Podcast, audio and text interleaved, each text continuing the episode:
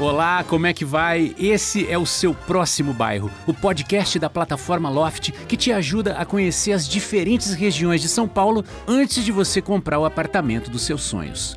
Eu sou Daniel Daiben e vou te acompanhar nesse passeio por um dos bairros mais charmosos de São Paulo. O nosso destino hoje são os Jardins. Você é o nosso convidado a conhecer o que esse bairro cheio de restaurantes, clubes, shoppings, grandes museus tem de mais incrível. E é claro que nada passa despercebido pela nossa repórter Fabiana Novello. Ela já está reunindo para a gente a lista das dicas mais especiais e também dos pontos menos glamurosos do bairro, digamos assim. O que, que o pessoal está falando por aí, Fabi? Daniel, tô ouvindo uma reclamação ou outra sobre aquelas questões clássicas, tipo barulho. Mas no geral, todo mundo é apaixonado pelo bairro. Até porque não faltam opções de serviços, lojas, restaurantes, museus. É o ponto positivo que faz valer a movimentação nas ruas. Já já te conto mais. Para entender o presente, a gente precisa voltar um pouco no tempo e conhecer a história do bairro. Para isso, nós temos ainda a participação da professora doutora Sueli Ângelo Furlan, a Suca. Ela que é geógrafa, bióloga, especialista em conservação ambiental, em planejamento da paisagem e políticas públicas ambientais. Mas ela está aqui porque, além de tudo isso, ela é uma super conhecedora de São Paulo. A Suca vai contar em detalhes como foi a formação do bairro. Dá uma sacada.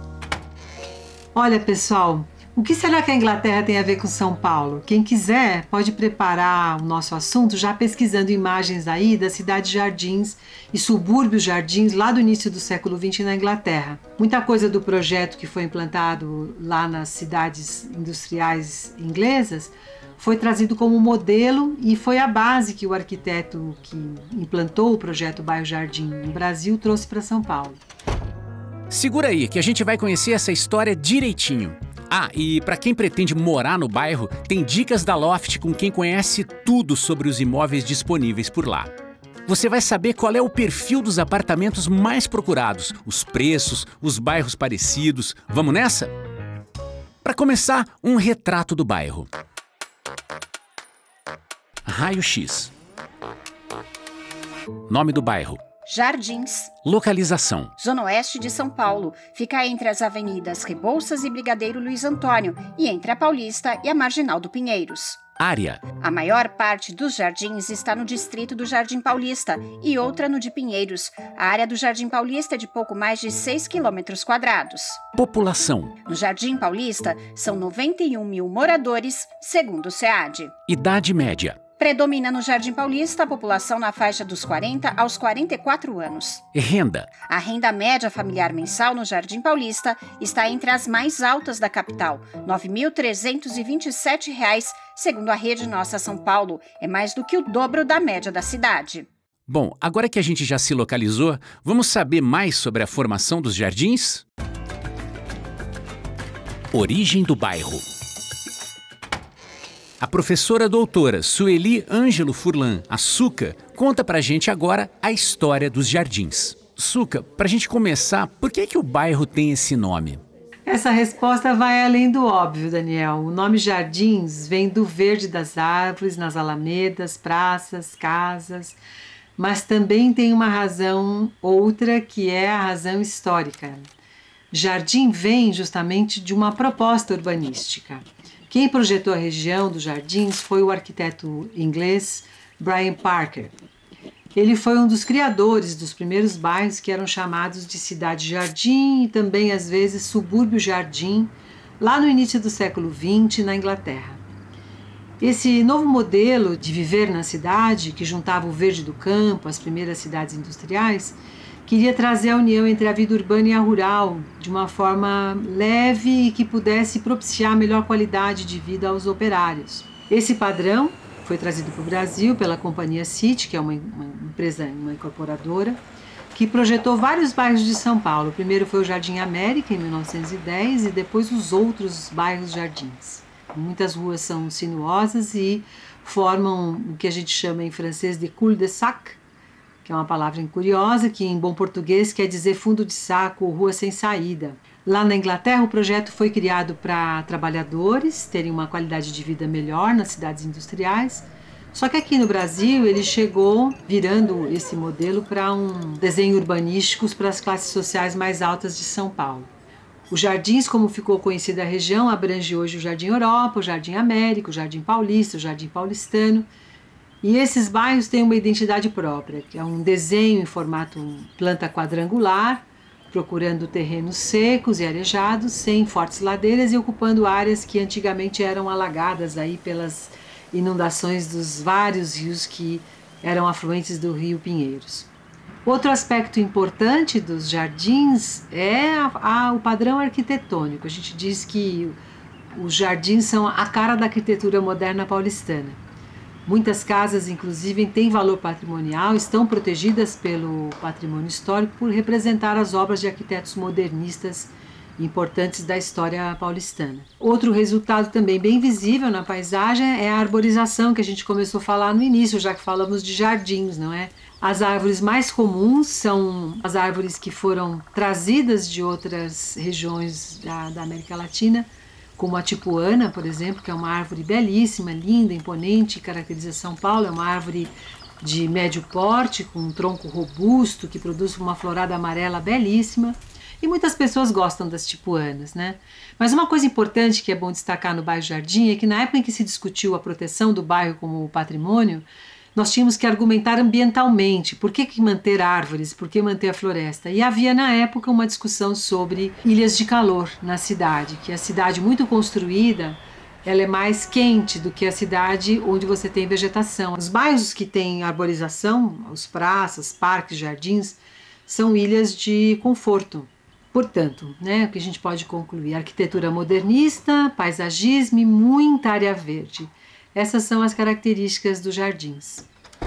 Obrigado, professora. Bom, agora que a gente já conhece um pouco da história dos jardins, vamos saber o que é que tem de bacana por lá. Por que, que esse bairro atrai tanta gente? A cereja do bolo.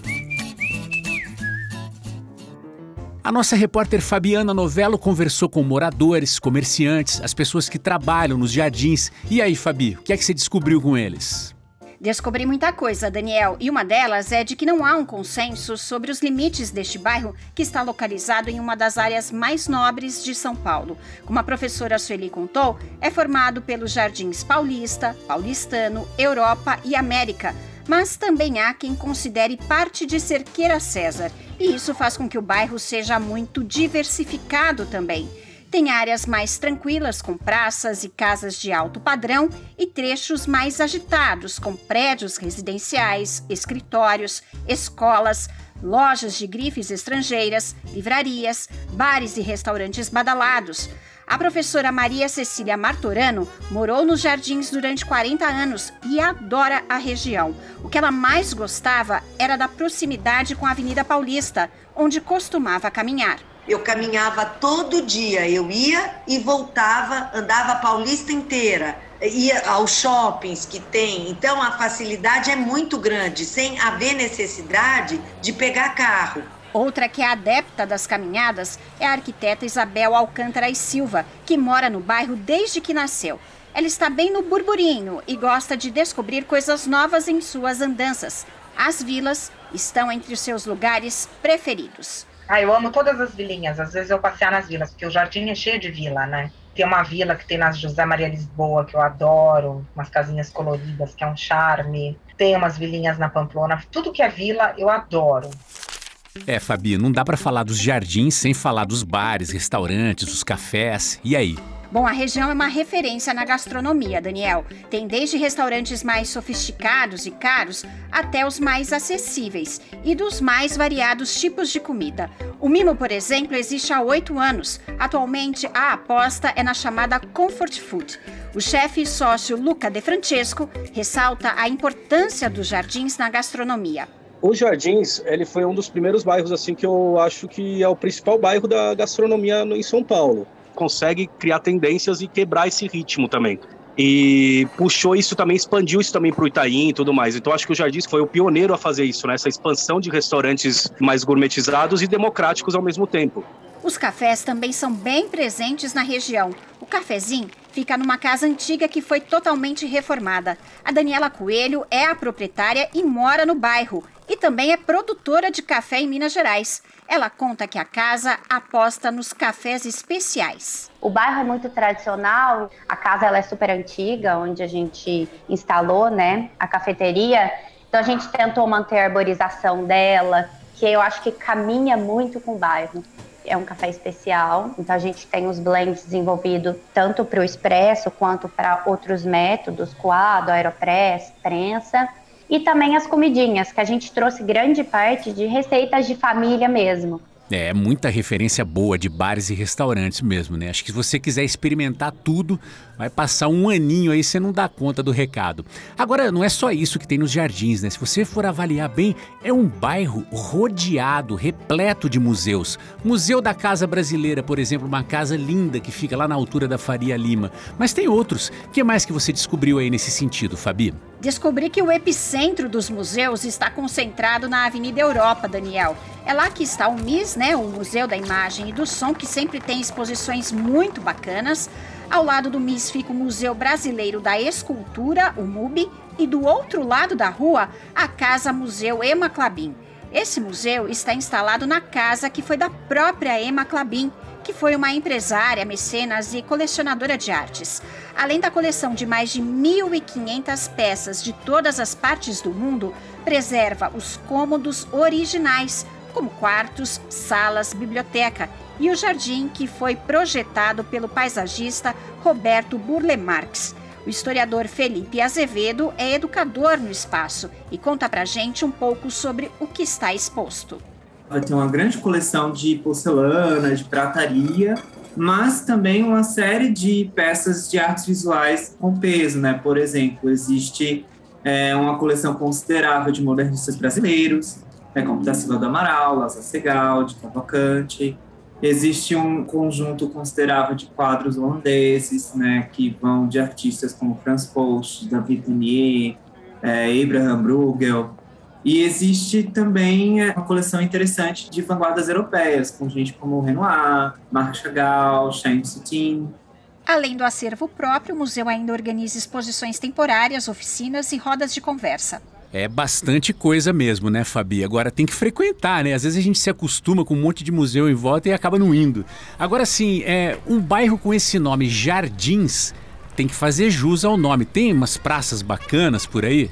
Ah, tem sim, Daniel. O arquiteto Paulo Rubens Simon mora no Jardim Paulistano e indica a Praça Gastão Vidigal. Essa praça, principalmente para quem tem criança, é ótima, é divertida, cheia de gente, é um playground bem grande, playground isolado, que aí os cachorros não entram, então tem a turma dos cachorros, tem a turma dos nenéns que não usam playground, tem a turma das crianças do playground, essa praça é, é ótima. Bom, tem diversão para todos os gostos, Daniel. É, um bairro completo mesmo, né? Cultura, o verde, que para São Paulo é um privilégio, os clubes, bares, restaurantes. Até aqui a gente falou das vantagens. Agora, e os problemas dos jardins? Vamos falar sobre isso? Os perrengues. Fabi, fala real, o que, que o pessoal reclama por aí? Tem problemas nos jardins? Tem sim, Daniel. A gente viu que os moradores gostam muito de andar pelo bairro, né? A Isabel nos conta que as calçadas têm deixado muito a desejar. Tomei um tombo ontem. Isso é um problema, assim, não, não sei o que fazer. Sabe? Dá vontade, às vezes, de processar. Eu me machuquei. As calçadas são uma porcaria. Isso não tem. Mas isso eu acho que é geral. O aumento do trânsito nas áreas mais tranquilas, digamos assim, também é apontado como um problema, segundo o conselheiro da Associação de Moradores do bairro Aame Jardins, Roberto Miranda de Lima. O bairro é cortado por algumas é, grandes avenidas. Gabriel Monteiro da Silva, Avenida Europa, a Groenlândia, né? Então, o volume de trânsito, por serem avenidas de conexão, né, aumentou muito né? E elas acabam trazendo muito trânsito para dentro do bairro. Além do trânsito, a dificuldade para estacionar nas ruas também é trazida por muitos moradores. Fora o barulho, né, nas áreas próximas aos bares e restaurantes. Tem morador que não se incomoda tanto, outros acham ruim. A Maria Cecília diz que não se incomodava, mas os vizinhos não curtiam eles se queixam é, é, de barulho de restaurante, é, que fala alto, de barzinho, mas nós moramos no fundo. Então, em linhas gerais, é isso, Daniel. Muito deslocamento que gera barulho, trânsito. É, mas aí é meio inevitável mesmo, né? Um bairro com tamanha diversidade de atrações acaba gerando mais movimento nas ruas, na calçada. Mais alguma dica para quem está considerando morar nos jardins? Bom, a gente sempre deixa aquela dica para a pessoa que considera fazer esse movimento, conheça pessoalmente a região. Ande pelas ruas e alamedas, converse com os moradores, com as pessoas que trabalham no bairro. É isso aí, quer conhecer o bairro, vai bater perna lá, conversar com quem mora, com quem trabalha. É mais ou menos o que a gente já faz por aqui nesses episódios. Agora, vamos direto ao ponto. Vamos saber o que é que a Loft tem disponível nos jardins. Dicas da Loft. E aí, Fabi, como é que estão as coisas nesse momento? É farta oferta mesmo? Tem várias oportunidades, Daniel. A líder de operações da Loft, Andressa Carrasqueira, disse que na plataforma tem mais de 600 imóveis disponíveis no bairro. Ela conta pra gente qual é o perfil e o valor médio dos apartamentos. A gente percebe que os imóveis que têm mais interesse do nosso público são imóveis em torno de 100 a 150 metros quadrados. Não muito menos nem muito mais do que isso e geralmente eles têm aí em torno de três dormitórios. É, quando a gente olha de informação que a gente tem sobre varandas, é mais ou menos uns 7% a gente tem declaração de que tem varanda. Um ponto importante é que nem todos os proprietários declaram né, a existência da varanda.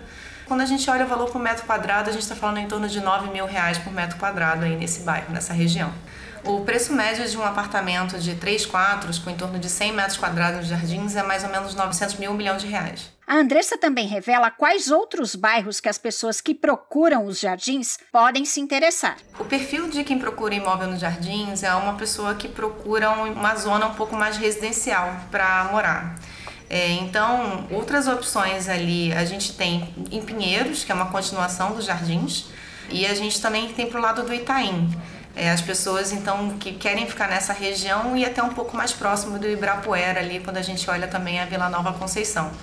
Mas no geral, os jardins ele tem uma característica muito peculiar que é a proximidade da Paulista e para quem trabalha ali, uma outra opção pode ser a Bela Vista também, que é logo do outro lado da Paulista. Só que os imóveis na Bela Vista elas têm perfil um pouco diferente, são um pouco menores, são um pouco menos glamourosos, digamos assim. Então, nem sempre é uma opção a região da Bela Vista para quem está ali procurando nos jardins.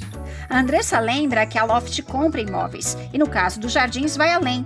Compra, reforma ou faz um ajuste, né, se for necessário, e ainda realiza a venda para o cliente final. Quem tiver interesse em vender para a Loft, é só entrar no site e informar que quer vender. Então é feita uma avaliação para ver se o imóvel está dentro dos padrões. Pô, obrigado, Fabi. Eu tô aprendendo muito com vocês aqui. Este foi o seu próximo bairro nos Jardins. Se você mora no bairro e quer dar alguma dica ou compartilhar alguma informação que a gente não trouxe para cá, entre nas redes sociais da Loft e deixe o seu comentário, mas não esquece de colocar a hashtag seu próximo bairro Jardins. Seu próximo bairro é um oferecimento da Loft, com realização da Quero Ouvir Podcasts. A apresentação é minha, Daniel Daiben e da Fabiana Novello. Na edição de texto, Sônia Mansky. A edição geral é de Natália Mota. O desenho sonoro é de Henrique Coelho. Que bairro você quer ouvir por aqui? Conta pra gente lá nas redes sociais da Loft. Valeu, até o próximo episódio.